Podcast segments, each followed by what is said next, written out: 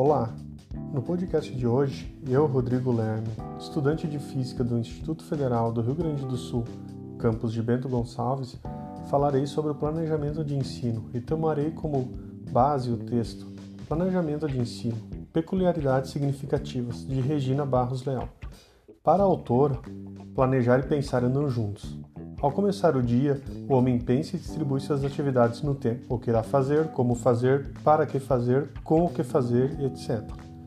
Na mais simples e corriqueiras ações humanas, quando o homem pensa de forma a atender suas metas e seus objetivos, ele está planejando, sem necessariamente criar um instrumental técnico que norteie suas ações.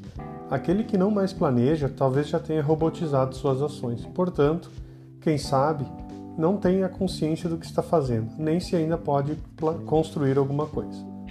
O planejamento é um processo que exige organização, sistematização, previsão, decisão e outros aspectos na pretensão de garantir a eficiência e eficácia de uma ação. O processo de planejamento está inserido em vários setores da vida social: planejamento urbano, econômico, habitacional, familiar, entre outros. Do ponto de vista educacional, o planejamento é um ato político-pedagógico, porque revela intenções e a intencionalidade, e expõe o que se deseja realizar e o que se pretende atingir. O que é importante do ponto de vista do ensino é deixar claro que o professor necessita planejar, refletir sobre sua ação, pensar sobre o que faz antes, durante e depois. De posse do projeto de ensino oficial, o docente irá elaborar sua programação, adaptando as suas escolhas, inclusive inserindo a pesquisa nos exercícios didáticos.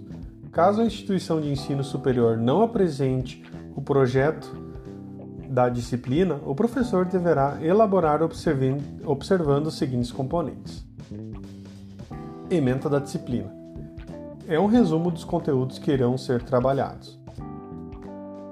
Objetivos de ensino devem ser elaborados na formação de habilidades a serem desenvolvidas pelos, pelos alunos. Conteúdos: o professor deverá, na seleção dos conteúdos, considerar critérios como validade, relevância, acessibilidade, interdisciplinaridade, articulação com outras áreas, cientificidade. Metodologia, que significa o conjunto de métodos aplicados à situação didático-pedagógica observar os recursos de ensino e, por fim, avaliação. Ela exerce uma função fundamental que é a função diagnóstica. O professor deverá acolher as dificuldades do aluno no sentido de tentar ajudá-lo a superá-las e vencê-las.